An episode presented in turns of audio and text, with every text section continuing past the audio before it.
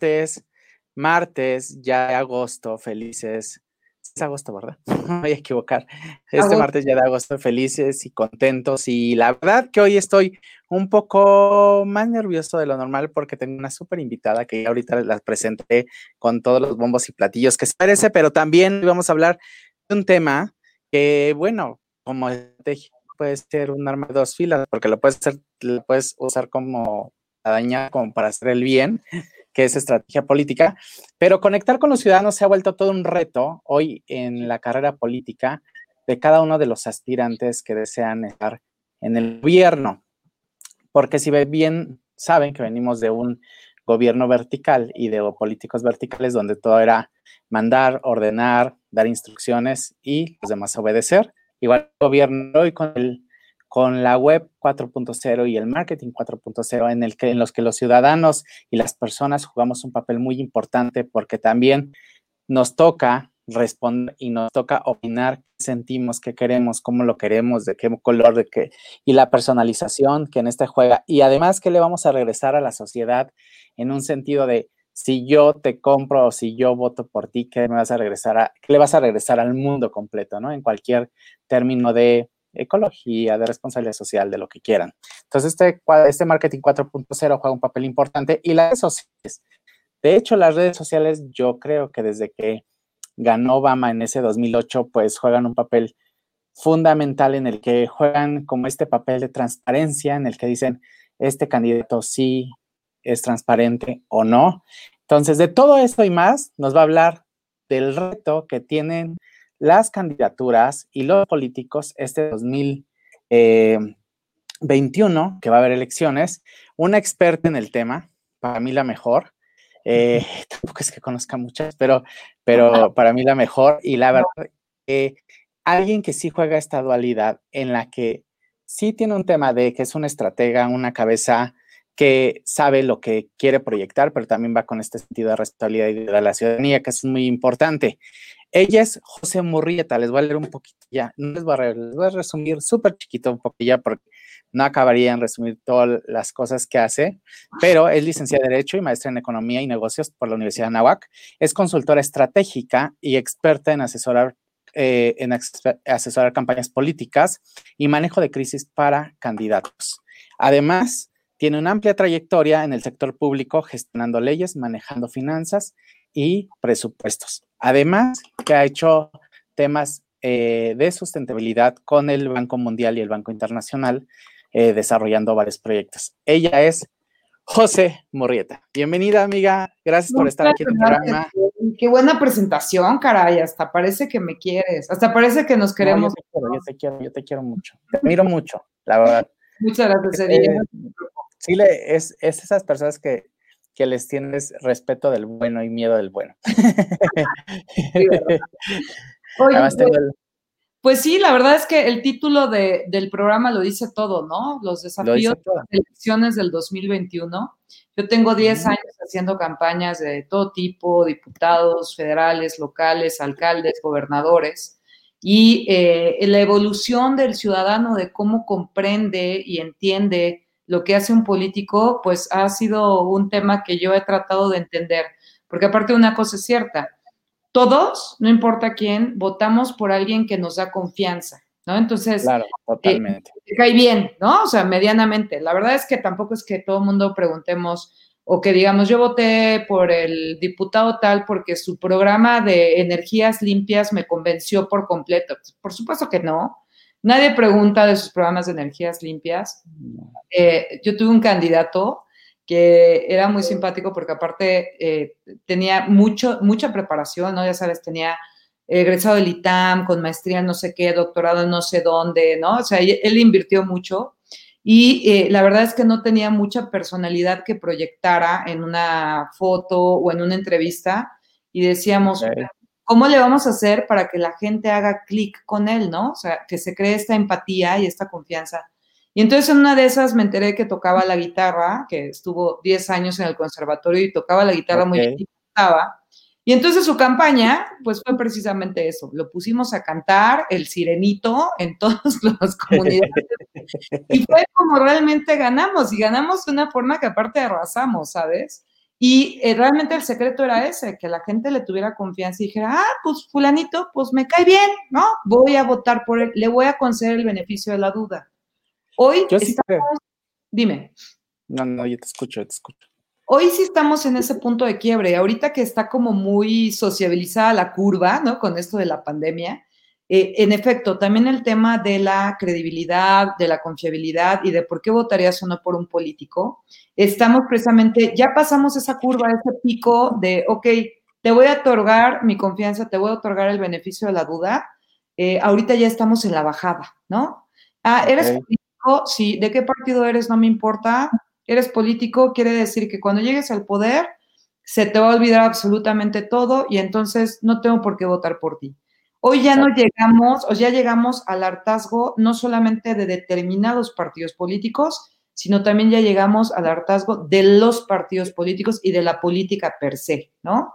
Si siempre ha sido sinónimo la política de eh, corrupción, de falta de honestidad, de que cuando llegan al poder se marean, de prepotencia, ¿no? De, incongruencia, hoy por hoy es una etiqueta que los que se dedican a la política es muy difícil que se quiten. Por eso muchos expertos creen que candidatos independientes en el 2021 van a tener mucho éxito eh, respecto de lo que representan los partidos. Claro, eh, habrá, que, ver definitivamente a ver si sí es cierto que sucede eso. José, ¿cómo, eh, cómo nace tu, tu trayectoria en el campo político y quién te da la primera oportunidad? Híjole. ¿De dónde nace esa sensación? ¿De dónde nace esa sol? Es un, es un mundo difícil porque es un, cuando tú inicias, porque no tiene muchos años que las mujeres están integradas de esta manera. Sí había mujeres poderosas, evidentemente, y siempre ha habido, pero eh, ¿cómo nace tu inquietud de estar en este mundo de la política, que es un mundo de hombres, nos guste o no? ¿Y en qué momento dices, sí me voy a aventar? ¿Y quién te da la primera oportunidad? Digo, si lo quieres decir, si no, nada más cuenta la experiencia, porque aquí te están escuchando muchos estudiantes de universidad y están en la toma de decisión si lo harían o no lo harían.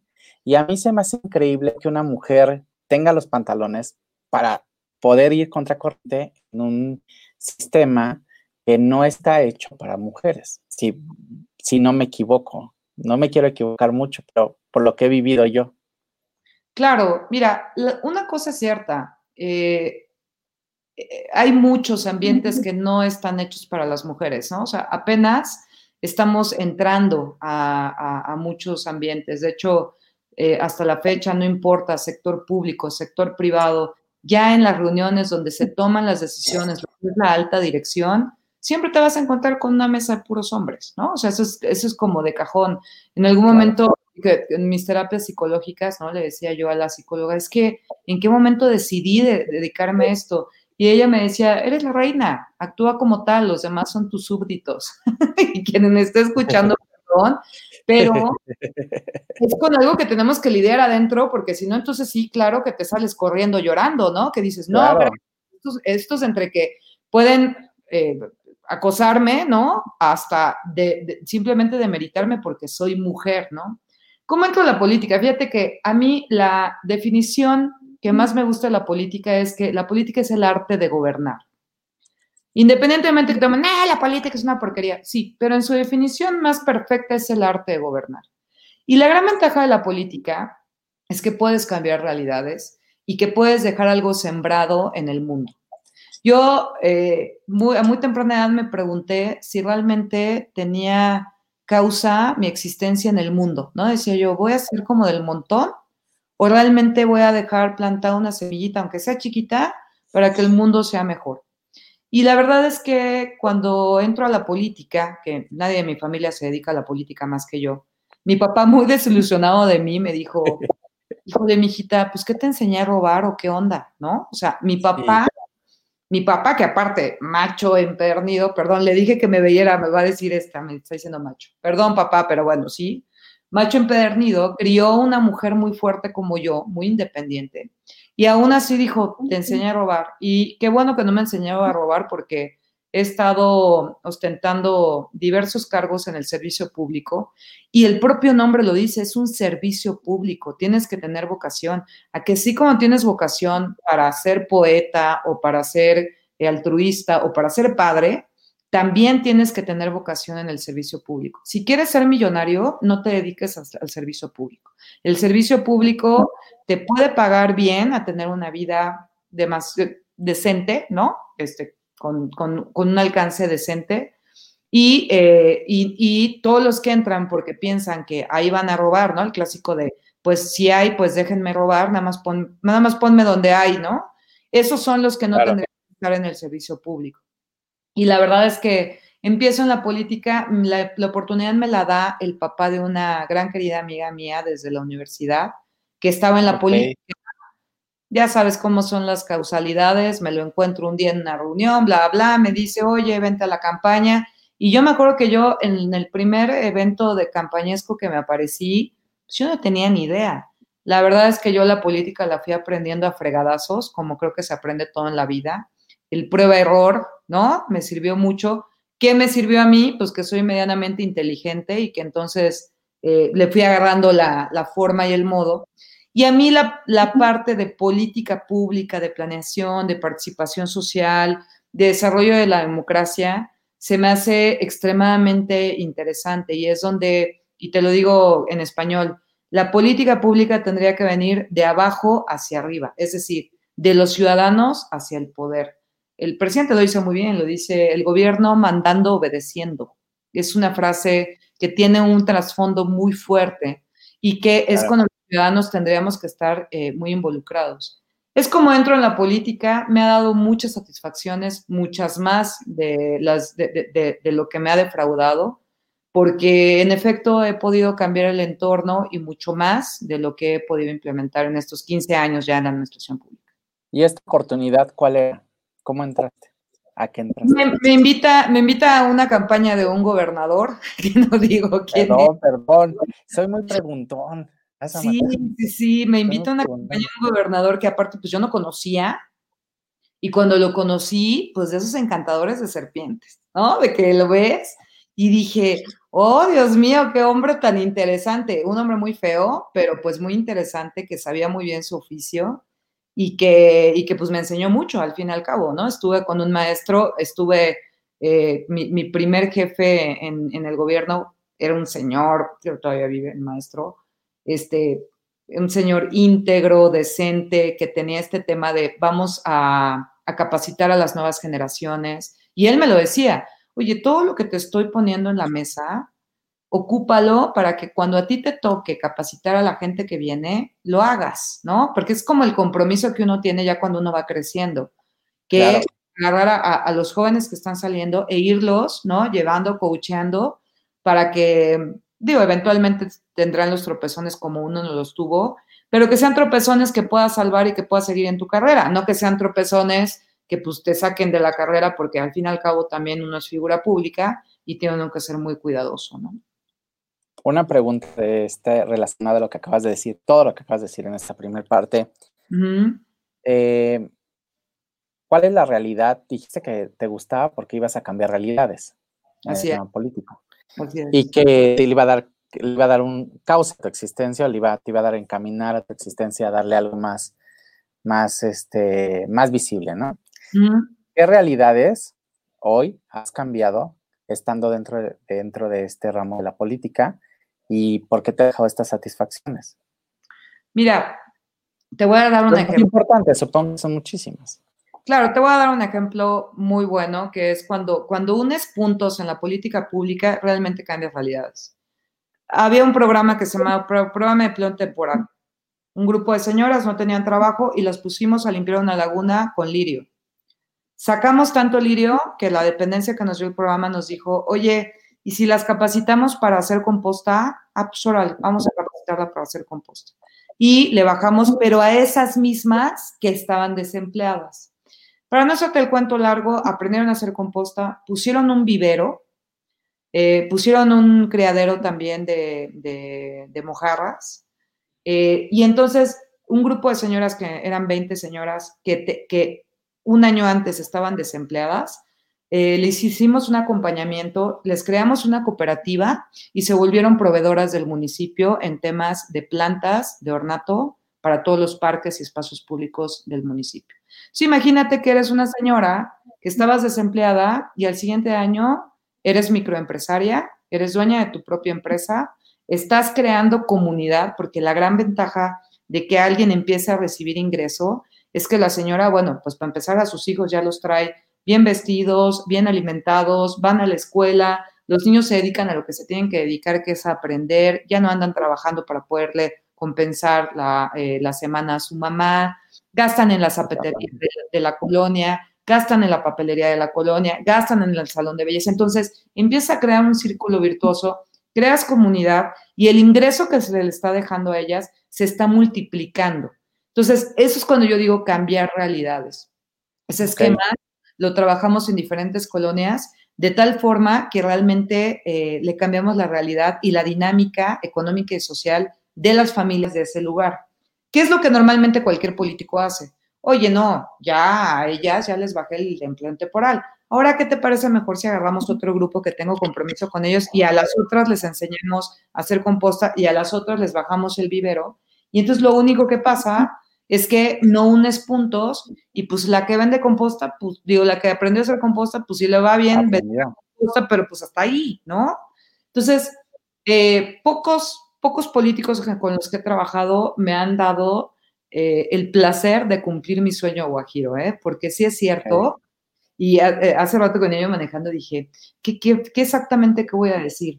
Sí, los ciudadanos sí tienen razón. Cuando los políticos tienen poder, sí es cierto, se pierden. Pero no nada más los políticos. Los artistas también. Sí, sí, sí. O sea, el poder es como droga, ¿no? No, hasta el gerente de una marca, todo mundo, cuando tienes poder, puedes llegar a perder si no tienes tus bases bien, bien sentadas y no tienes una mamá detrás que. Exacto. a ver, mijito, ven para acá. ¿Qué, te, pasa? Una mamá, a veces una abuelita, ¿no? En el, muchas veces, o alguien. Una amiga. Una novia, un amigo que te diga, oye, a ver, este, tú puedes ser allá muy figura pública, tú puedes ser muy famoso, puedes ser muy preparado, puedes ser lo que sea, pero aquí eres mi amigo, aquí eres mi hermano, aquí eres mi novio, aquí eres mi hijo, y aquí te cuadras, ¿no? Eso es bien importante. Claro, ahora, ¿cuál es la diferencia entre un artista y un director de la Nissan? Ay, bueno, perdón por el comercial. De cualquier industria. Ya te vamos a cobrar. Pero es industria hermana, entonces como quiera. Ah, bueno, sí. Este, ¿Cuál es la diferencia? Que el político vive de los impuestos de la gente, ¿no? Entonces ahí es cuando dice, a ver, a ver, a ver, voté por ti, te otorgué el beneficio de la duda, te tuve confianza. Y tú llegas y haces un despapalle sin ni siquiera preguntarme. Y aparte, te robas mi dinero en lo que, te, en lo que realmente tenías que invertirle, que es en servicios públicos. Ahí es donde la ciudadanía ya está hasta el queque. Y creo que hoy por hoy, en la, en la transición que se está dando desde el año pasado, en el despertar individual y colectivo que está causando la pandemia, porque eso es un hecho, estamos en un momento histórico de despertar de conciencias, aunque oiga romántico, pero es cierto.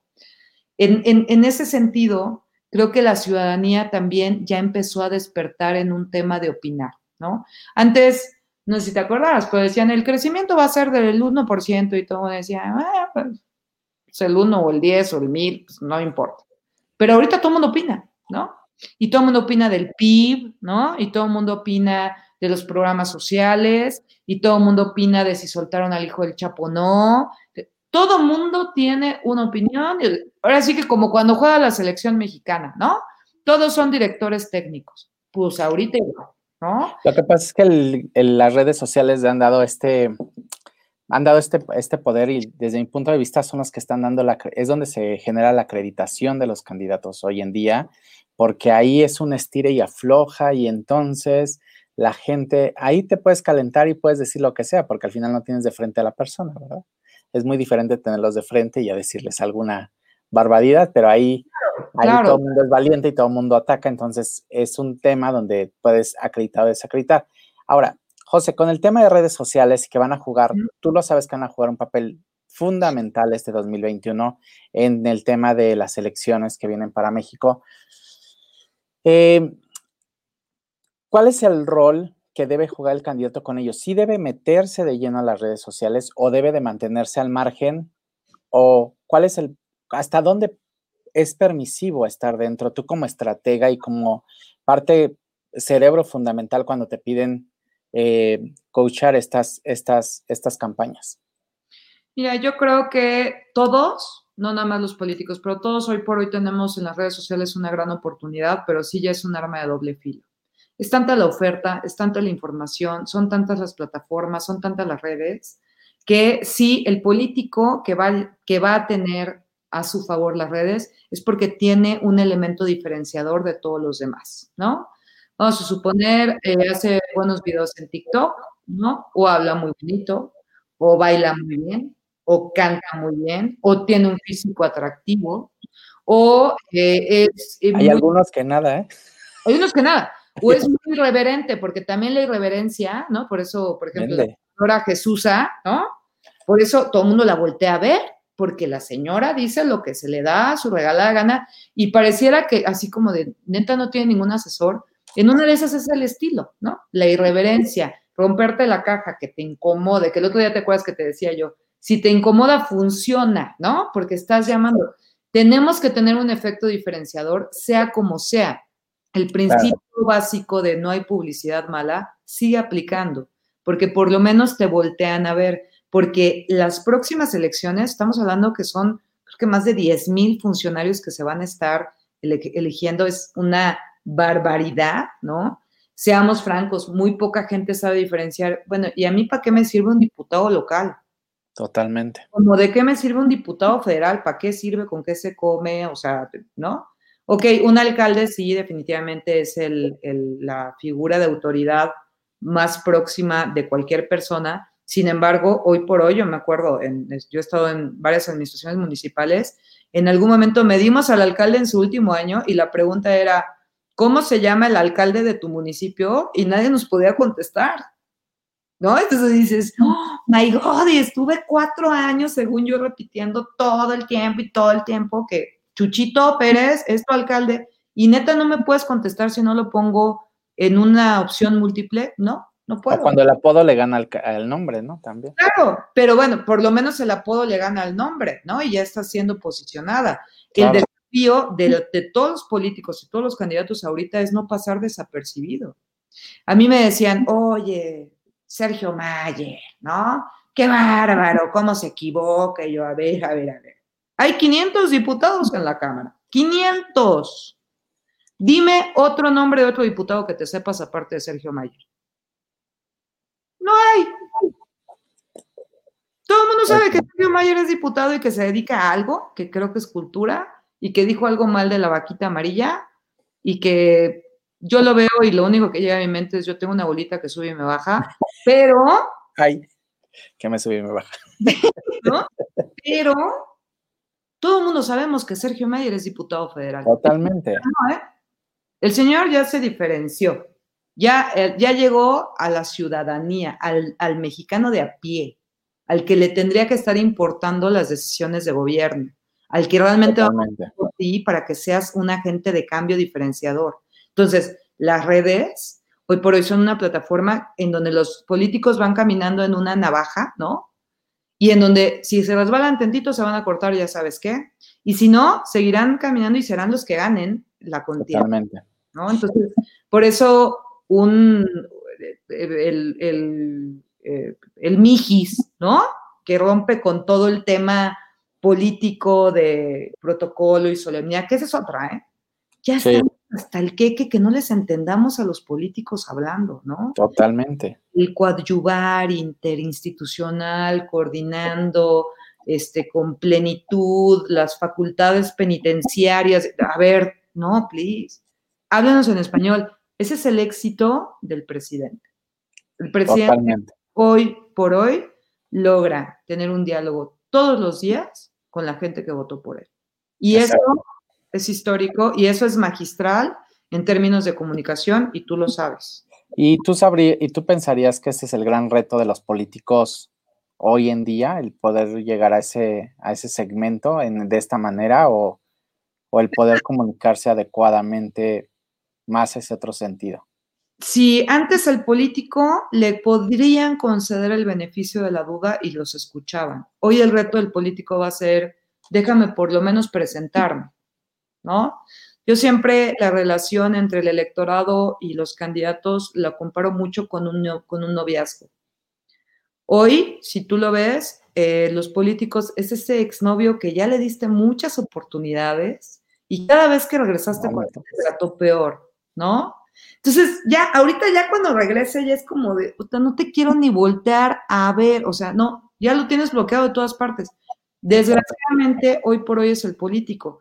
Y al fin y al cabo, la ciudadanía no tendría que estar tan ajena a esta parte o tan cegada o bloqueada en la parte de los políticos, porque eventualmente llegarán. Quien tenga que llegar, llegará. Los escaños en, las diputaciones se llenarán. Eh, se votarán por los alcaldes que se tengan que votar y llegarán, aunque voten pocos, pero llegarán.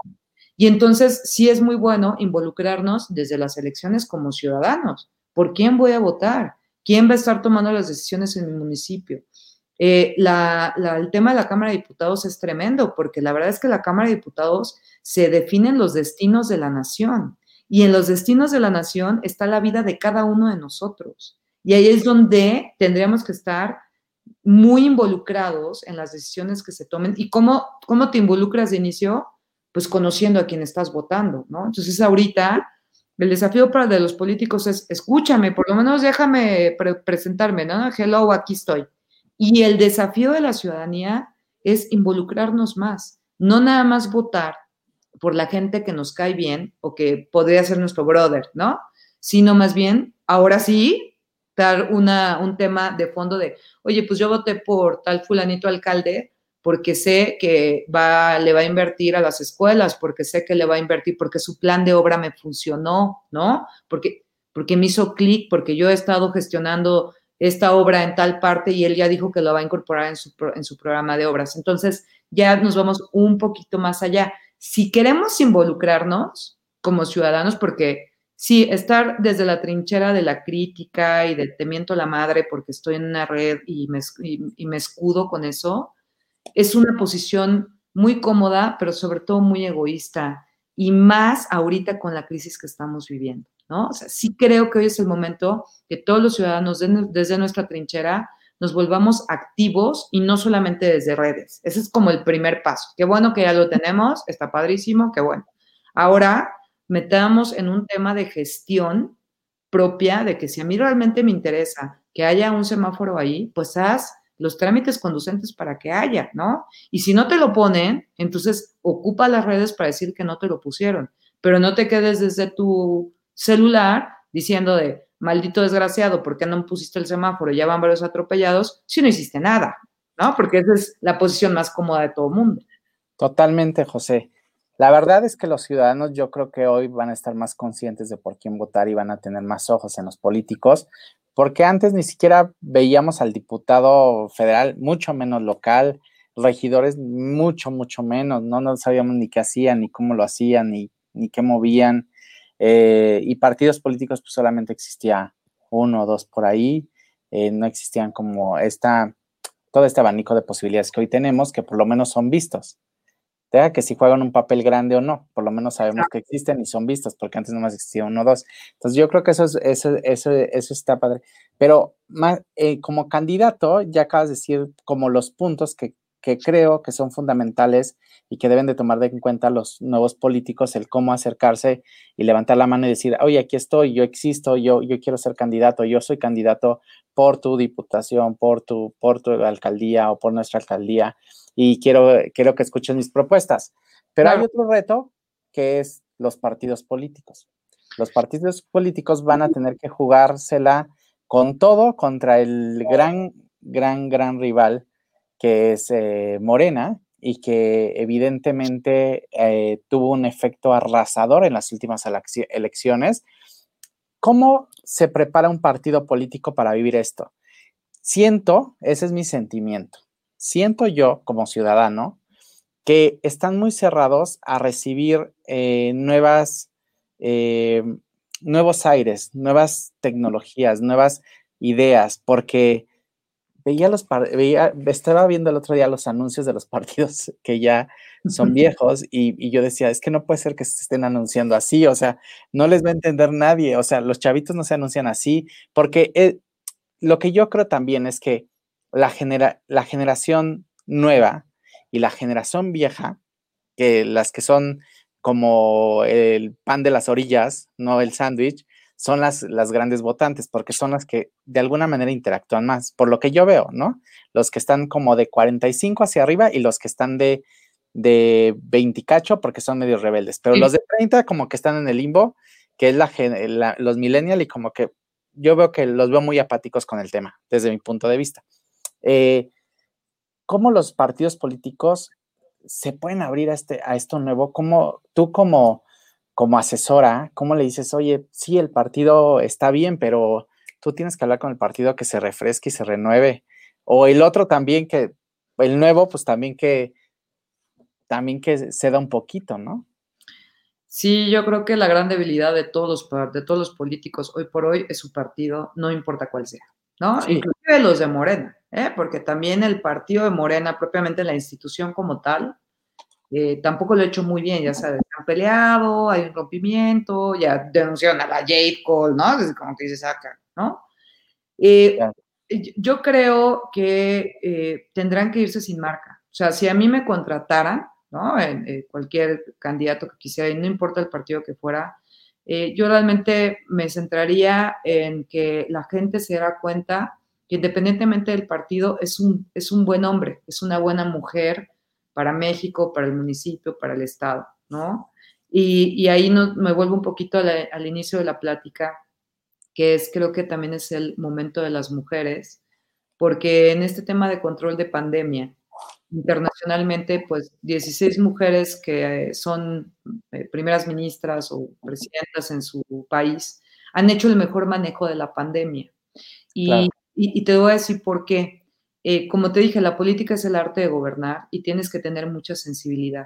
Y ahí es donde nosotros las mujeres, eh, por nuestra naturaleza, por cómo, no, no, no es por formación, esto sí es un tema de naturaleza biológico. Totalmente. Somos más empáticas y somos más conscientes en ese sentido. Creo que eh, la paridad nos va a servir mucho.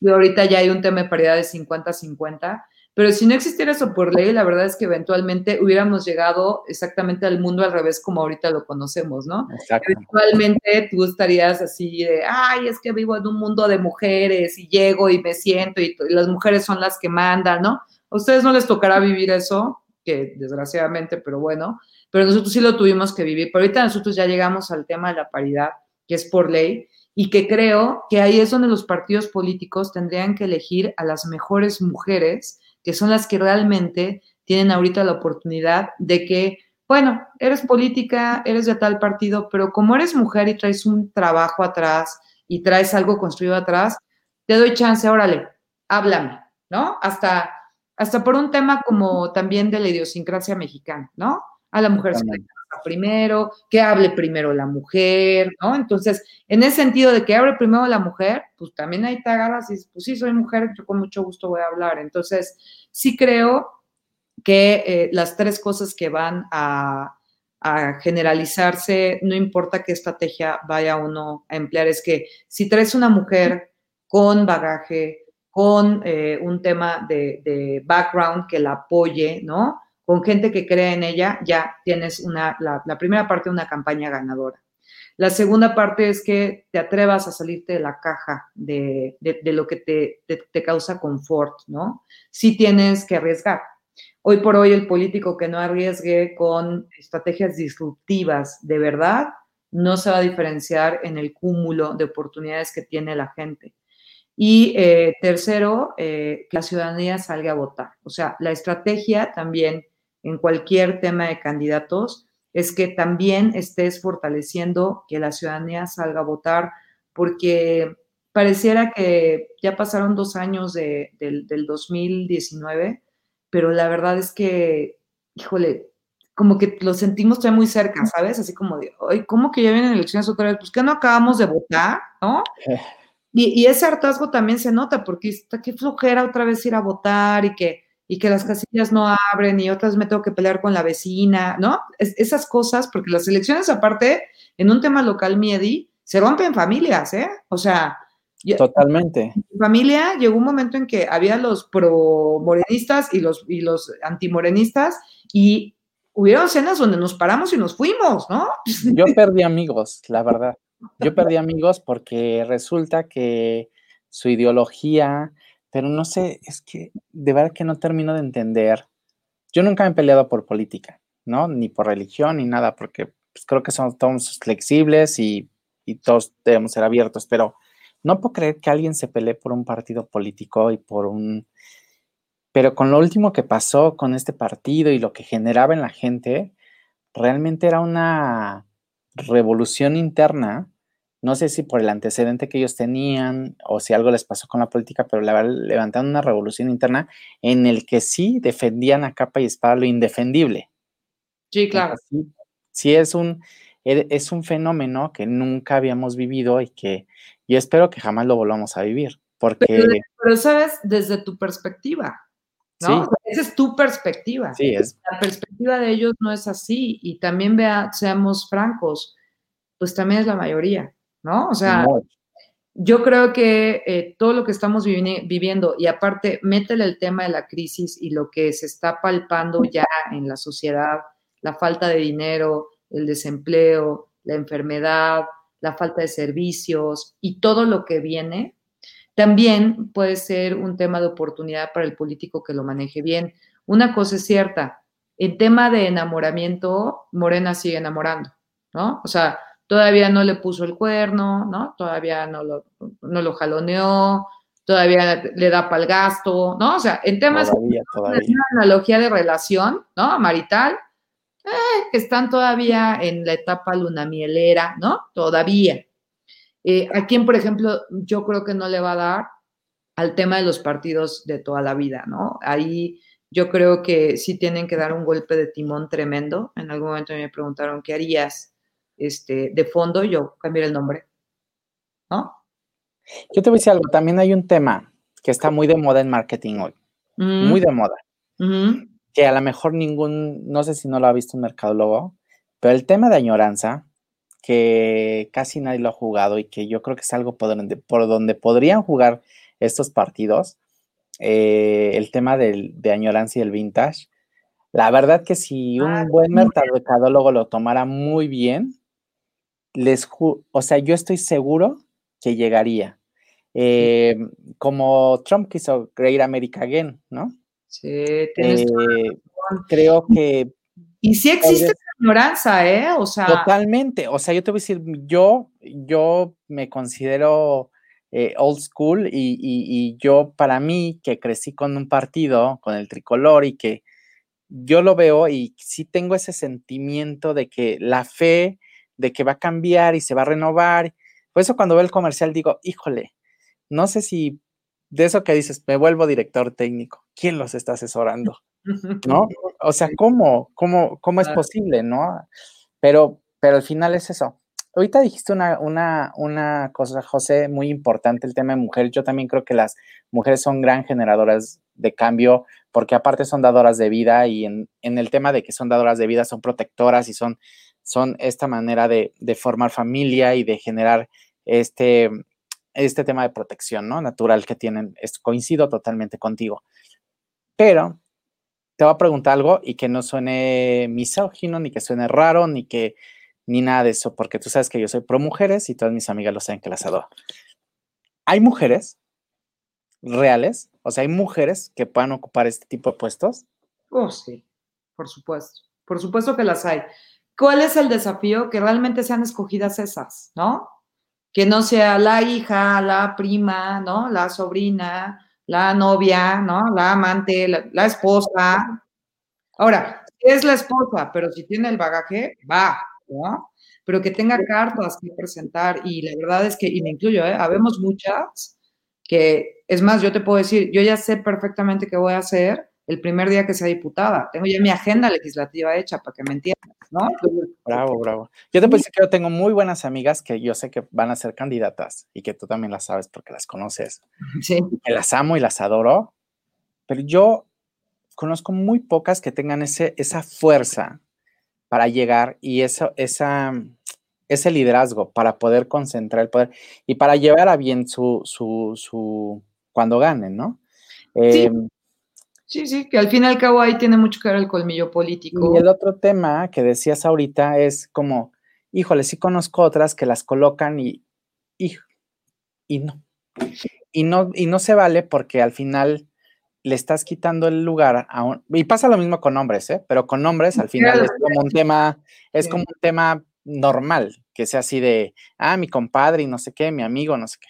Pero en mujeres deberíamos de ser muy cuidadosos con el tema de, elegirlas y con el tema de, de, que sean mujeres realmente que tengan toda esta fuerza que lleguen. Sí existen, yo las conozco, pero a lo mejor yo lo veía por fuera, tú por dentro, teníamos una visión diferente, pero creo que tenemos la, la misma que sí existen, pero solamente tienen que, llegar ahí. Y, y, yo creo que sabes que, que, también tenemos mucho el tema de, que tenemos familia, tenemos hijos eh, y, que, y que hay veces que creemos que no vale la pena el riesgo, ¿no? Porque sí, eventualmente si vamos a suponer uno es diputado y estás moviendo una ley que le pisa los callos a las refresqueras, pues eventualmente llegará alguien y te dirá que o le vas bajando rayitas o que tu hija la va a sufrir, ¿no? Probablemente no pase, pero ahí es donde también nuestra naturaleza nos traiciona, ¿no? Porque decimos, no, no, a ver, hay prioridades, ¿no? Y tenemos un tema de supervivencia muy eh, instintivo, eh, y ahí es donde se te hace el callo, ¿no? Ahí es donde el callo, ¿no? Lo tienes que tener muy fuerte, el, el caparazón también y el colmillo bien retorcido, para entonces sí empezar a nadar en el mar de los tiburones políticos a la par, eh, que eso es lo que a muchas después les falta, ¿no? Que se quedan en un tema como de navegando, ¿no? Como que, ok, sí, aquí voy, pero yo estoy aquí segura y te voy desde allá y no te metas conmigo, ¿no? La idea es que también muevas, acuerdes, cabildes, cambies realidades y si estás pisando callos, pues que pises los que tengas que pisar. Por eso la institución de Margaret Thatcher es tan, eh, tan, tan aspiracional, ¿no? No solamente para las mujeres, sino para, para cualquier hombre, porque se paraba en donde se paraba, tomaba decisiones que mucha gente no le parecía, tenía manifestaciones en ese momento y ella misma lo decía. Lo que me están ahorita reclamando y manifestándose, en ocho años me lo van a estar agradeciendo y como fue, pues creó el país más importante de Europa de forma económica, social, en un tema de dinámica, que sin Thatcher, pues Inglaterra no sería lo que es ahora, ¿no? Entonces sí, definitivamente creo que, eh, que, fue lo que tuvo Thatcher, que no tuvo cualquier otra, por ejemplo, Hillary, ¿no?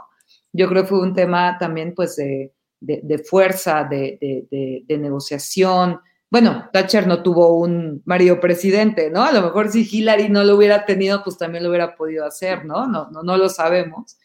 Pero definitivamente eh, sí creo que es el momento de las mujeres hoy por hoy, sí creo que estamos en un momento de crisis que a nosotros nos empodera porque no nos queda de otra, ¿sabes? Eh, Totalmente. Sí seguimos siendo los grupos vulnerables. Eh, hace poco me decía alguien, ¿qué necesitas para venirte a trabajar conmigo? en un tema también de equipo político. Y le dije que pienses en mí como piensas en tus amigos que son jefes de familia, que son hombres. Lo mismo que le ofreces a ellos, me lo vas a ofrecer a mí. Totalmente. ¿No? Y entonces me quedo así con cara de... que me quieras tanto como yo te quiero. Exacto, pero es que mi compadre va al golf y no, yo también puedo ir al golf, ¿no? O sea, igual no, pues no, no voy a ir al golf, pero pues sí me quiero comprar la bolsita o me quiero ir de viaje como siempre lo he hecho, ¿no? Entonces, ahí es donde eh, eh, nosotros tenemos pues, que, meter más que el hombro, ¿no? Como, y tenemos que tener evidentemente un manejo de la frustración muchísimo más alto que ustedes. Totalmente. Que, eso es donde, pues sí, a veces sí te dan ganas de salir corriendo, ¿no? Y, yo hace poco, cuando terminé un, puesto en Veracruz, eh, yo dije que ya me salía de todo esto y estuve fuera siete meses ya en, en, la, en el sector privado me gustó, aprendí mucho. ¿Dónde vas? no, espérate, regrésate para acá. Y dije, bueno, pues es lo que conozco, ya sabes, ¿no? Como de, y ya después me di cuenta que pues me encanta, ¿no? Yo sí he escuchado amigos que dicen, es que solo José lo podría hacer bien. y amigas. sí. Solo José lo podría hacer bien. Y a mí me da mucho gusto que hoy seas mi amiga y que, y que compartamos momentos juntos y que me permitas aprender de ti, porque eh, como te habrás dado cuenta, es un tema que no sé mucho, ¿verdad? Pero que me esfuerzo por estudiar y aprender. que no te gusta, le tienes que no me... en mi pueblo. Sí, que no, que no me causa esta pasión que me causa el tema empresarial, por ejemplo, que es muy, muy fuerte, pero al final me he dado cuenta que es una empresa, o sea, que se mueve igual que una empresa y, y gira igual y debes de crear productividad y rentabilidad y bla, bla, bla, ¿no? Claro. Y, y la verdad es que sí, pero cada vez aprendo más gracias a, personas como tú. Y ya para terminar el tema y para no, y para no despedirnos así abruptamente, eh, hace rato dijiste que necesitamos buenos hombres y buenas mujeres en la política. ¿Qué características debería tener un buen hombre y una buena mujer eh, para ser político? Que esté capacitado, que esté preparado y que sea congruente. Si tú tienes tres habilidades, creo que ya estás del otro lado y le puedes ofrecer algo a tu país, a tu municipio, a tu estado. No se vale, esto es como un tema, yo les digo, los servidores públicos somos como los padres. Los padres no se pueden meter a un antro con chavas, ¿no? Y bailar y, eh, eh, eh, ¿no? Oye, pero nosotros, ¿por qué no lo podemos hacer igual? Porque somos servidores públicos y porque no lo puedes hacer, porque tienes que ser congruente y al fin y al cabo también tienes un tema de reputación y de investidura que tienes que respetar, porque esa investidura te la está dando el pueblo. es como muy importante la mística que tiene detrás cualquier político y cual servidor público, muy parecido a la mística que un padre. Por eso también yo, yo hago mucha analogía con la iglesia en un tema de política. Eh, ¿Por qué? Porque eso tendríamos nosotros que ser. Sí, eh, también sí creo que el primer acto de corrupción de cualquier servidor público es aceptar un cargo para lo cual no estás capacitado. No se va, ¿no? Y yo le pongo, oye, este, tiene trabajo, sí, de pastelera. Ah, pues no sé hacer pasteles, pero yo le entro, ¿no? Pues, no, no hay forma, ¿no? Entonces, ¿por qué tendrías que decir, oye, ¿sabes de esto? Este, no, ah, no, no importa, eres mi compadre, órale, pásale. Ese es el primer acto de corrupción. ¿Qué pasa? ¿Pasa muchísimo? ¿Pasa muchísimo?